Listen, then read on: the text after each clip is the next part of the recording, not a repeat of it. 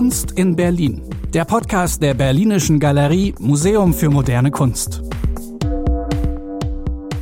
Liebe Kunstfreundinnen und Kunstfreunde, unser heutiges Thema ist die Ausstellung Moja Modern, ungarische Kunst in Berlin 1910 bis 1933 und Sie merken schon, der Titel der Ausstellung ist eine Herausforderung. Mein Gast ist heute Ralf Bohmeister. Er ist der langjährige Leiter der Künstlerinnenarchive an der Berlinischen Galerie. Wir werden uns gemeinsam auf eine kleine Reise begeben zur ungarischen Avantgarde und werden uns Gedanken darüber machen, warum wir so wenige Künstler aus Ungarn kennen und äh, worin wir da vielleicht auch die Gründe finden für diese Ignoranz, die der Westen der ungarischen Avantgarde gegenüber hat.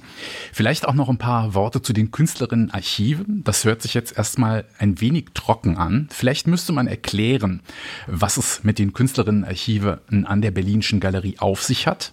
Denn sie haben ja weit mehr zu tun, als die Betreuung der Archive zu gewährleisten. Sie haben in den vergangenen Jahren immer wieder große Ausstellungen realisiert am Haus, die allesamt mit den Archiven und den dort enthaltenen Materialien zu tun hatten und die auch, würde ich jetzt ganz ehrgeizig behaupten, wichtige Beiträge zu den jeweiligen Forschungen, kunsthistorischen Forschungen geleistet haben. Ich würde jetzt mal die Ausstellung zu Hannah Höch erwähnen. Da sind sie ein äh, ausgewiesener Experte, wie es so schön heißt. Dann haben wir eine Ausstellung gemacht, die der jetzigen nicht unverwandt ist, nämlich äh, Wien-Berlin, Kunst zweier Metropolen. Dann folgte eine Ausstellung zur Novembergruppe und jetzt schließlich eine Ausstellung zur ungarischen Avantgarde. Ich weiß, dass dieses Thema auch schon bevor ich hier Direktor wurde am Haus immer wieder mal diskutiert wurde. Woher kam dieses Interesse an einer Auseinandersetzung mit der ungarischen Avantgarde. Wie ist das in unserer Sammlung, die sich ja eigentlich mit in Berlin entstandener Kunst befasst? Hm, wo kam dieses Interesse her? Um die erste Frage vielleicht zu beantworten, was die Künstlerinnenarchive noch sind, es ist tatsächlich so das Schriftgedächtnis unseres Museums. Das heißt, es sind dokumentarische Nachlässe, Handschriften, Briefe, Zeugnisse aller Art, die die Kunst und die Künstler reflektiert.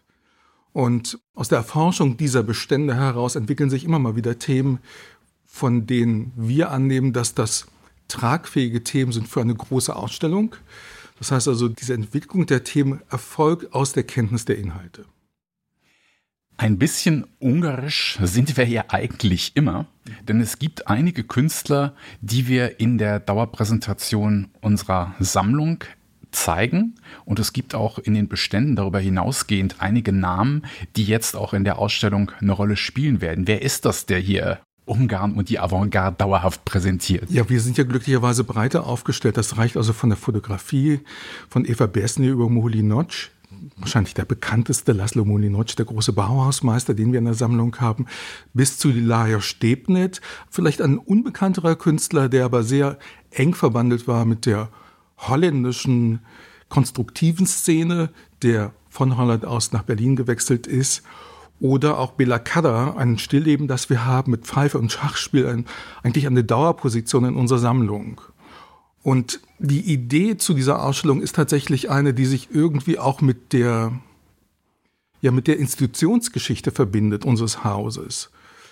Eberhard Roth ist der Gründungsdirektor, hatte bevor überhaupt die Berlinische Galerie existierte, eine Ausstellung gemacht, ich glaube damals für das Germanische Nationalmuseum in Nürnberg, wo er ungarische Positionen gezeigt hat.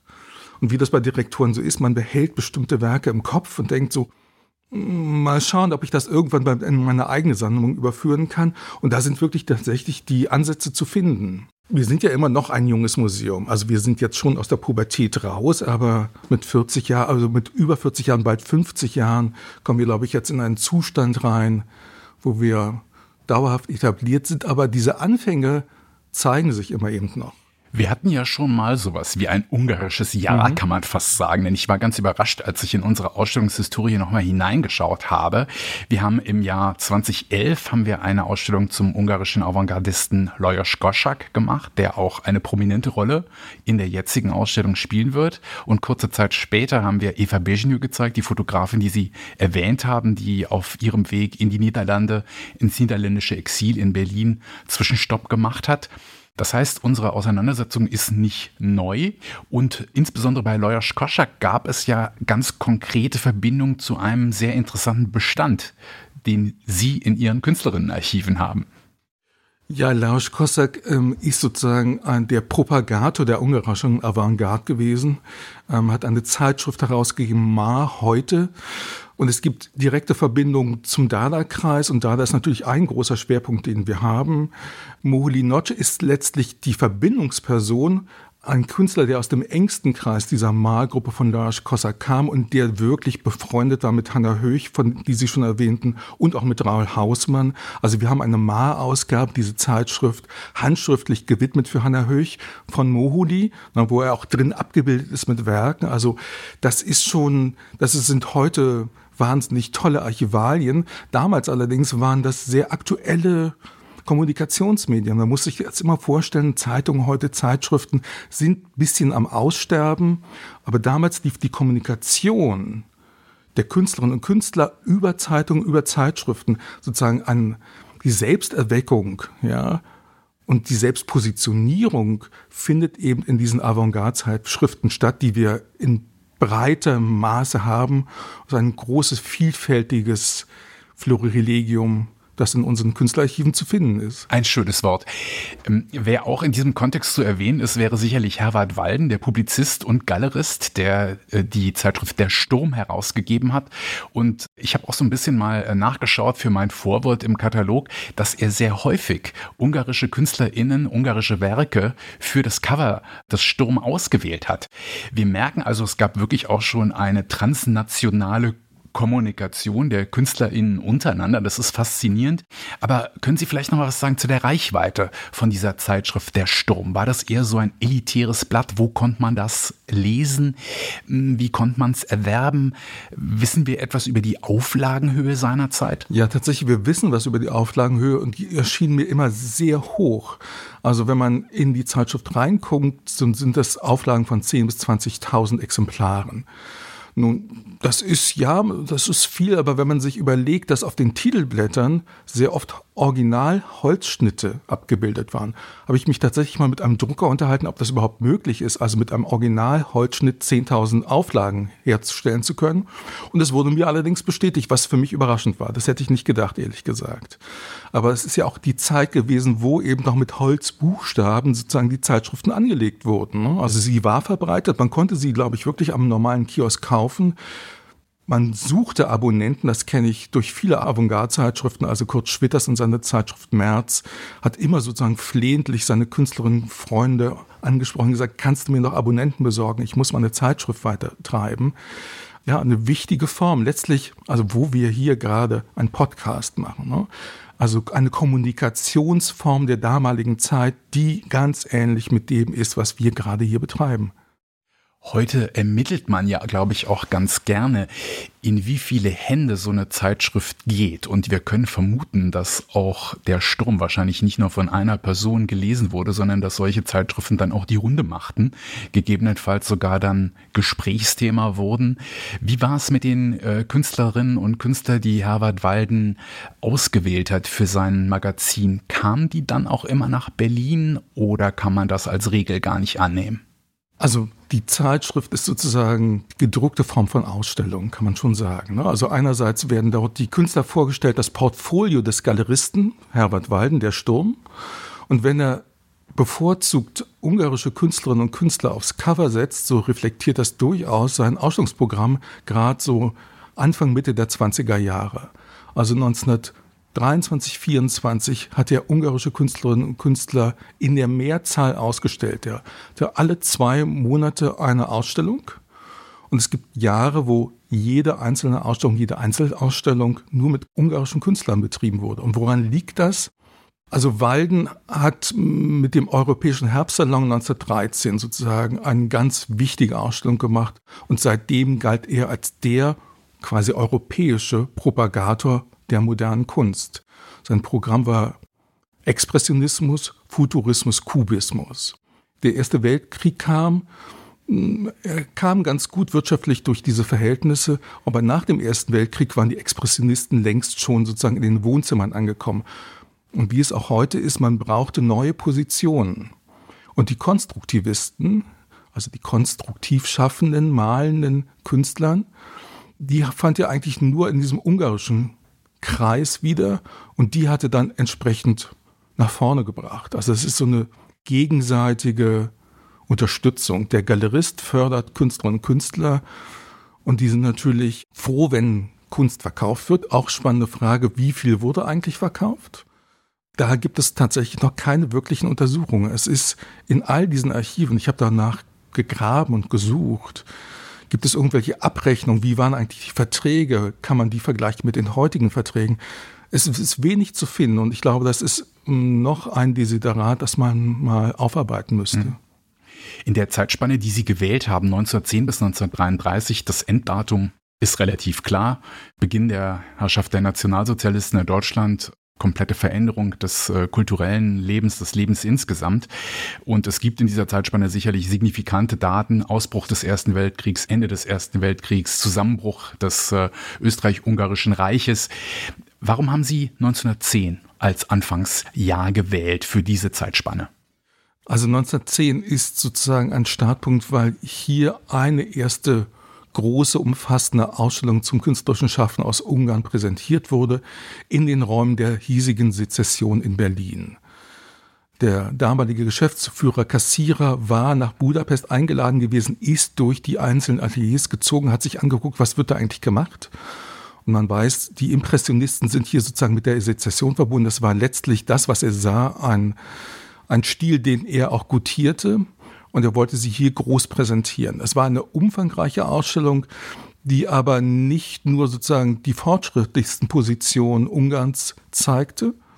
Wir konzentrieren uns aber sozusagen auf eine Künstlergruppe, die heißt Die Acht, die damals die Avantgarde Ungarns darstellte. Alle ausgebildet, gelernt in Frankreich. Da sind so fauvistische Tendenzen drin. Cézanne war für diese Gruppe das leuchtende Vorbild. Und damit beginnen wir. Es ist nachweisbar, dass vereinzelt auch schon Ungarn vorher in der großen Berliner Kunstausstellung gezeigt wurden. Aber das war der erste große bedeutende Auftritt und wurde auch von der Presse entsprechend wahrgenommen. Interessant ist, dass diese wichtigen Positionen, die heute ungarische Kunstgeschichte ausmachen, von der Berliner Presse nicht immer richtig gutiert wurden. Also man fand die französische Wahlverwandtschaft zu stark. Man, es fehlte denen sozusagen so eine Art nationaler Ton, was irgendwie in der weiteren historischen Entwicklung schon auch eine spezielle Aussage ist. Na klar, das äh, ist ja auch ein besonderer Umstand, dass Ungarn als ja letztlich nicht eigenständiges Land auch sehr spät erst eine eigene Kunstakademie bekam.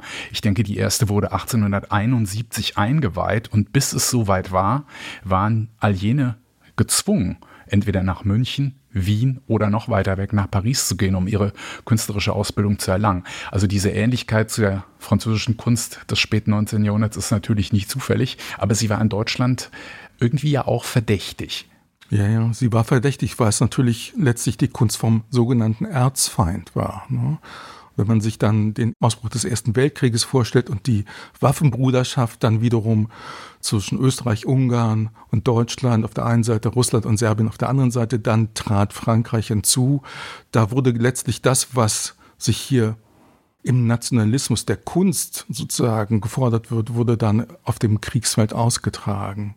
Es ist ein interessanter Punkt, denn Ungarn war und ist ja vielleicht sogar heute noch, kann man sagen, um so einen aktuellen Bezug herzustellen, sehr bedacht auf der eigene Identität, die lange Zeit, Jahrhunderte lang dominiert war von einer fremden Herrschaft. Wann würden Sie sagen, hat sich dieser, wenn es ihn überhaupt gibt, spezielle Stil oder eine spezielle Haltung in der ungarischen Kunst herausgebildet? Kann man davon überhaupt sprechen oder ist es zu divers? Sie merken, ich atme einmal tief durch. Das ist eine etwas schwierige Frage. Hm. Also man muss das vielleicht im Kontext der Avantgarden sehen. Ja, die Avantgarden, so wie wir sie kennen, also die Konstruktivisten beispielsweise, dachten per se europäisch. Ne? Also es gab da eigentlich keinen Nationalismus. Deshalb 1922 gab es den ersten großen Dadaisten-Konstruktivisten-Kongress in Weimar. Man trat da an, man traf sich Holländer, Tschechen, Ungarn, Deutsche, die sich sozusagen unter dem Gedanken eines Stils vereinten, wo Nationalität keine Rolle mehr spielte. Und dieser Stil, diese künstlerische Ausdrucksform ging immer sozusagen in eine Richtung, eine bessere Zukunft zu schaffen und eine bessere Gesellschaft zu etablieren. Eben gerade nach diesem, nach diesem nicht zu benennenden Erlebnis des Ersten Weltkrieges. Also Nationalismen spielen was die Avantgarden anbelangt, keine Rolle eigentlich. Und das ist eigentlich das Schöne auch heutzutage, dass wir diese Ausstellungen machen, um letztlich auch diese europäische Verbundenheit darzustellen in einer Zeit, wo, ich sag mal, die politischen Wege nach Ungarn etwas holprig geworden sind und instabil. Es ist ja auch letztlich eine veritable Premiere. Die ungarischen Künstler, die sich dann im Bauhaus getummelt haben, die kennt man. Das wurde auch hin und wieder immer mal in Ausstellungen untersucht. Aber diese besondere Beziehung äh, zu Berlin, da würde ich denken, da leisten Sie wieder einen wertvollen Beitrag zur Kunstgeschichtsschreibung. Und ich glaube, Sie haben auch das ein oder andere entdeckt. Aber vielleicht erst nochmal historischen Blick zurück. 1918 hätte ja eine große Chance werden können. Endlich nicht mehr im Joch der Habsburger mhm. äh, eine Chance auf ein neu Beginn eine Chance auch sich irgendwie neu zu definieren. Warum hat das nicht geklappt und warum kam es zu einer ich will jetzt nicht sagen zu einer Welle, aber doch zu einer Bewegung von vielen, vielen Literaten und Künstlerinnen und Künstlern nach Berlin. Was ist da in Ungarn passiert? Warum konnte man es da nicht mehr aushalten? Ja, das ist sozusagen der wichtige historische Punkt, den wir berücksichtigen müssen, um überhaupt zu verstehen, wieso diese Zuwanderung der ungarischen Künstlerinnen und Künstler überhaupt stattfand. Also klar, das Königreich Österreich-Ungarn wurde zerschlagen nach dem Ersten Weltkrieg. Es gab Reparationszahlungen, die zu leisten waren. Und vor allen Dingen wurde das Land neu aufgeteilt. Es wurde sehr viel kleiner. Es wurde sehr viel kleiner. Zunächst einmal gab es eine politische Stabilisierung. Es wurde eine sozialdemokratische Regierung eingeführt nach sozusagen Abschaffung des Königreiches. Und kurze Zeit später gab es eine friedliche Übernahme, eine friedliche Revolution, eine sozialistische Revolution mit dem Ergebnis einer sogenannten Räterepublik. Das heißt also, das Proletariat nach russischem Vorbild kam an die Macht und tatsächlich übten auch sehr viele Künstlerinnen und Künstler politische Funktionen aus in dieser Räterepublik. Also konkret an die Macht. Das war hier in Deutschland anders. Wir hatten diese Ausstellung, Sie erwähnten es, zur Novembergruppe gemacht. Auch die Novembergruppe, nun, im, sozusagen im Namen schon die Novemberrevolution erwähnend, hatte vor, diese Gesellschaft maßgeblich mitzubestimmen, aber die Politiker ließen letztlich diese Künstlerinnen und Künstler in keine Position hineinwachsen. Das war in Ungarn anders. Diese Räterepublik hielt aber nur 133 Tage und es gab eine Konterrevolution, eine konservative nationalistische Konterrevolution unter dem sogenannten Reichsverweser Herrn Horthy, Niklas Horthy, der bis 1944 Ungarn autoritär regierte, der sich auch in sozusagen eine Bruderschaft mit den Nationalsozialisten bewegte, bis die Nazis, bis Nazi-Deutschland letztlich auch in Ungarn einmarschierte. Da war es zu spät, sozusagen diese politische Bruderschaft abzukürzen. War denn Berlin dann eher eine Zwischenstation, wie wir es bei Eva Bejnio erlebt haben, oder konnten sich manche dann auch arrangieren, blieben als innere Immigranten gewissermaßen auch in den 30er Jahren in Berlin?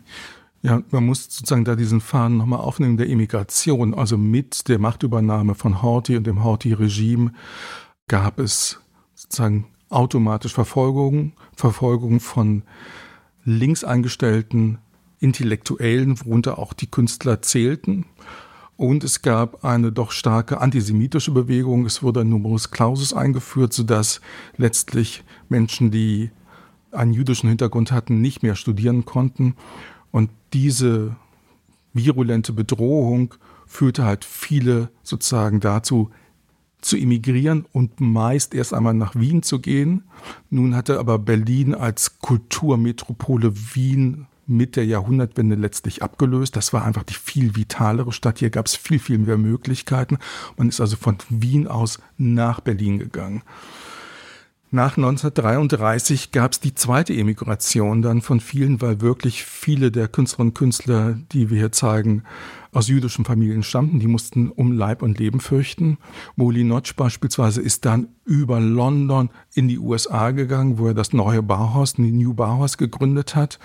Und das ist auch so ein Endpunkt unserer Ausstellung, wo ich denke, da, dass das sehr spannend ist zu sehen, wie diese Unvereinbarkeit von Wirklichkeiten, die mit 1933 einziehen. Es gibt einen ganz wunderbaren experimentellen Film 1933 von Molinotsch gemacht. ABC in Sound heißt das, also eine Verbindung zwischen Klang und Bild. Also der Fachmann sagt Optophonetik. Das hat die Künstler ziemlich viel beschäftigt damals. 1933 entstanden und zugleich zeigen wir unsere Ausstellung den Aufmarschplatz 1. Mai 1933 auf dem Tempelhofer Feld, fotografiert von Martin Munkashi, einem ungarischen Fotograf, der der wichtige Pressefotograf in Berlin war. Und man sieht die hochgereckten Arme der zehn, vielleicht sind es auch hunderttausend. Es ist eine unüberschaubare Menge an Menschen, die da auf dem Tempelhofer Feld stehen. Und das ist eben dieses Zeitgleiche und Unvereinbare, was da geschieht. Manches über die ungarischen Künstlerinnen und Künstler, die nach Berlin kamen, wussten wir schon über die Auseinandersetzung in unserer Sammlung oder mit den Beständen in den Künstlerinnenarchiven. Welche Überraschungen haben Sie und Ihr Kuratorinnen-Team im Laufe der Vorbereitung gefunden?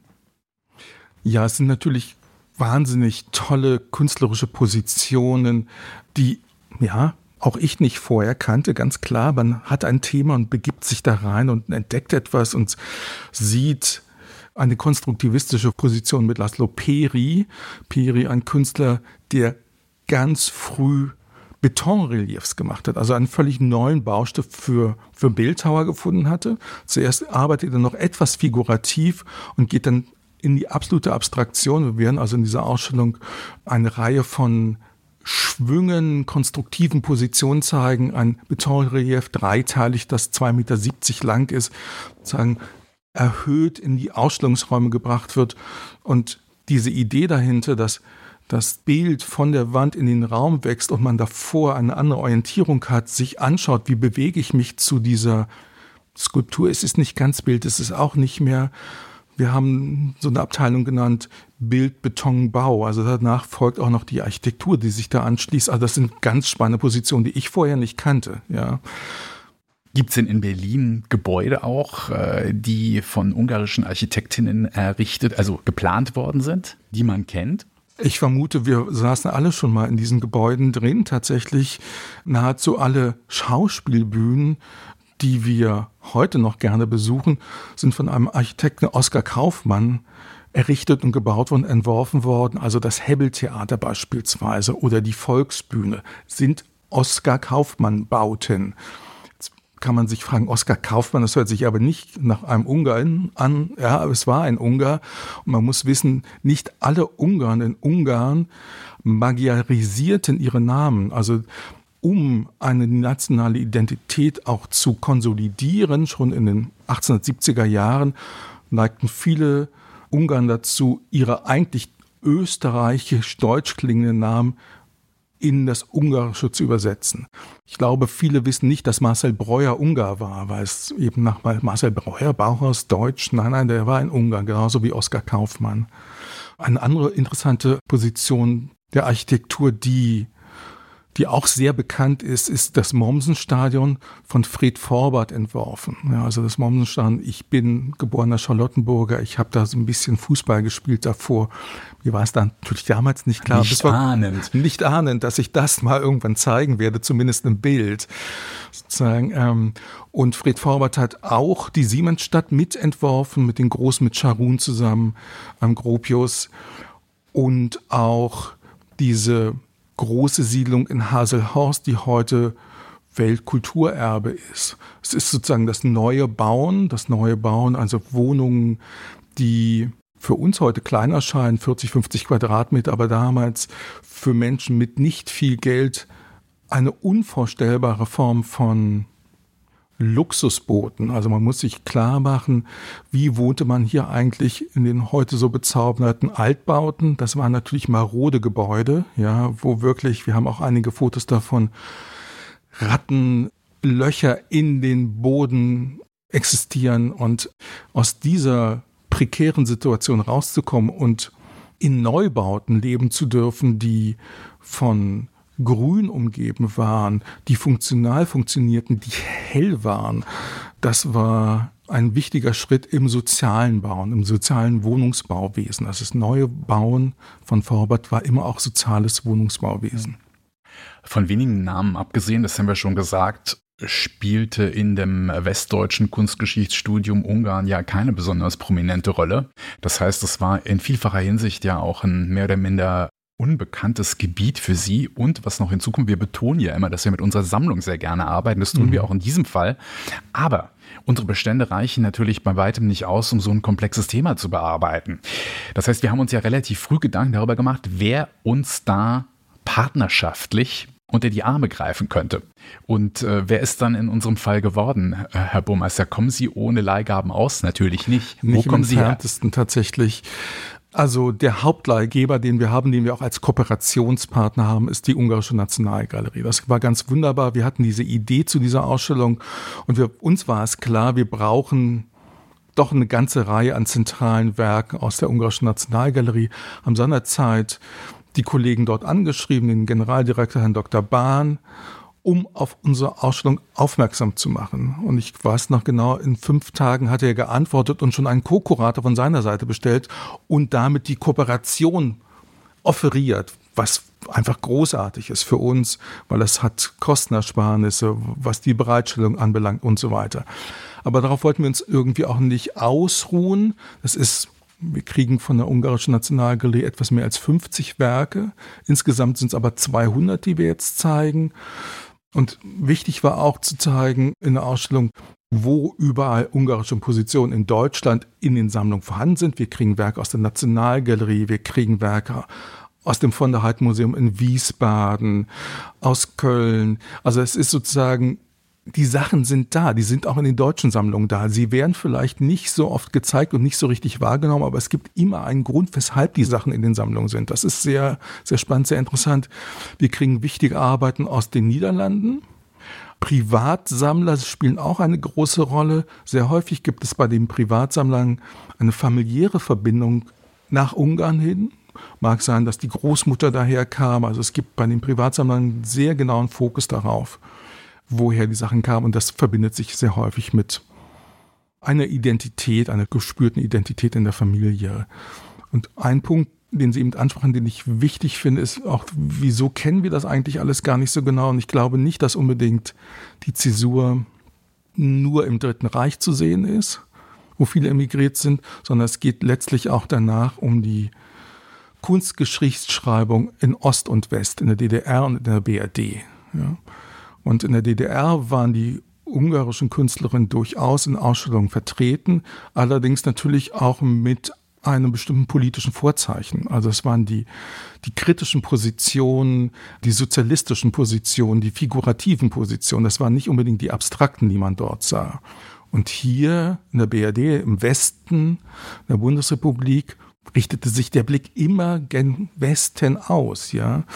Und gerade das auch wieder nochmal zu verändern und zu sehen, wieso ist das heute noch so, was nehmen wir eigentlich wahr? Wieso kennen wir wirklich diese ungarischen Künstlerinnen nicht?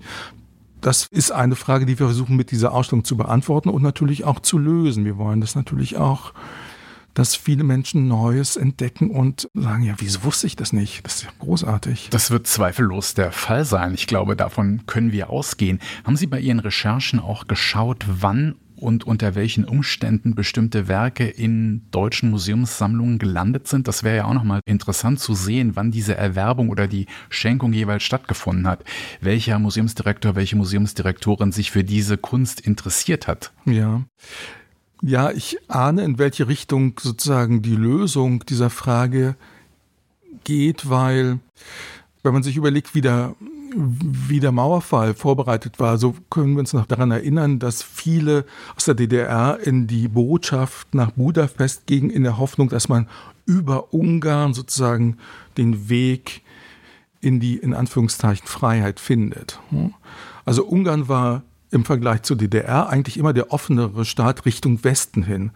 Und ähm, ich weiß, dass durch verschiedene Kataloge, die sich übermittelt haben, dass es im westlichen Kunsthandel schon so ab den 60er, 70er Jahren ungarische Künstlerinnen zu kaufen gab. Also das war schon geöffnet und ich denke, zuerst tauchen die Sachen im Kunsthandel auf und die Museen werden darauf aufmerksam, genauso wie seinerzeit Ebert Rothers. Der ist auch nicht zu der Zeit richtig auf die Suche gegangen, sondern ab und an wird man auch auf etwas aufmerksam gemacht und dann liegt es an einem selbst, ob man dafür entflammt oder eben nicht. Und das läuft auch häufig über den Kunsthandel. Der Kunsthandel ist sowieso sehr wichtig für die Kunstgeschichtsschreibung. Das ist auch etwas, was wir mit den Künstlerinnenarchiven auch immer verfolgen. Kunsthandel, wir kommen nochmal auf den Sturm zurück, auch das war Kunsthandel ohne den Sturm, die Etablierung der Ungarn in Deutschland in den 20ern wäre es nicht möglich gewesen. Und auch, glaube ich, das ist wohl nochmal ein Aspekt, den man mit dieser Ausstellung durchaus nochmal betonen kann, wie wichtig Berlin als Plattform für den europäischen oder sogar eigentlich für den weltweiten Handel mit Kunst war. Und äh, dass sicherlich auch manche Künstlerinnen und Künstler das wussten und äh, es auch in dem Bewusstsein aufgesucht haben, diese Stadt, weil sie wussten, hier passiert was, hier gibt es eine große Öffentlichkeit, hier wird sehr Anteil genommen an Avantgarde journalistischen Position. Und dieses Image, was wir heute immer noch mit dem Berlin der 20er Jahre verbinden, dieses liberale, offene, kreative, äh, auch wenn es vielleicht nur ein bisschen Legende ist, so äh, verbirgt sich doch da auch Wahrheit drin, weil sehr viel ja entstanden ist an Neuem, an Avantgardistischem, insbesondere wenn man es mit anderen europäischen Metropolen vergleicht. Also es sicherlich ein ganz, ganz äh, wesentlicher ja, Umstand gewesen. Absolut. Und ich glaube, das ist natürlich etwas peinlich, wenn ein geborener Berliner das sagt, aber ich glaube es tatsächlich, dass diese Atmosphäre der Stadt was Besonderes ist und schon immer war. Und da kann ich einfach mich nur auf die Zeitzeugen von damals berufen.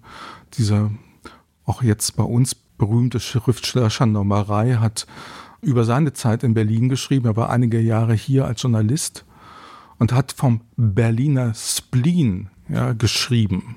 Der Berliner Spleen wäre sozusagen diese Offenheit und Unvoreingenommenheit gegenüber allen neuen künstlerischen Positionen. Das wäre der Berliner Spleen, ein Wort, das schon ein bisschen old-fashioned ist, aber genau das beschreibt es bis heute. Ja? Würde ich auch sagen. Also den haben wir uns hoffentlich erhalten, den Berliner Spleen. Und man kann vielleicht auch hier nochmal darauf verweisen, die äh, Museumskollegen in äh, Budapest, in Ungarn allgemein, waren nicht die einzigen Partner, die an der Realisierung der Ausstellung teil hatten. Wir hatten hier in der Stadt eine wertvolle Verbündete, äh, nämlich Martha Nautsch, die Leiterin des Collegium Hungaricum. Und eigentlich ist eine Ausstellung über die bildende Kunst, über Architektur und Fotografie auch kurz gegriffen, denn es gibt ein sehr lebendiges literarisches Leben, was wir über das Rahmenprogramm zumindest in Ansätzen berücksichtigen wollen. Und überhaupt hoffen wir, dass äh, dieser Spleen auch auf Sie nach dem Anhören dieses Podcasts überspringen möge.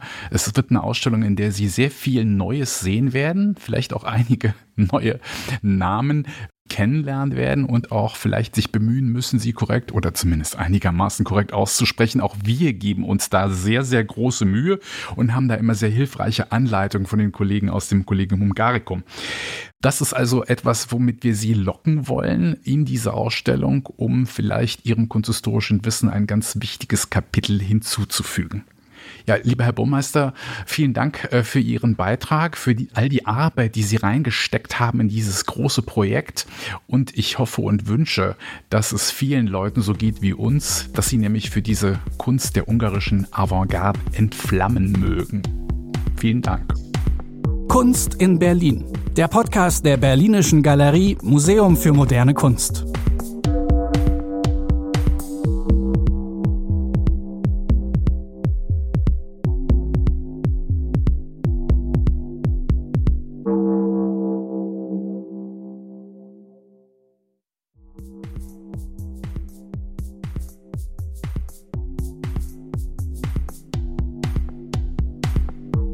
in Berlin.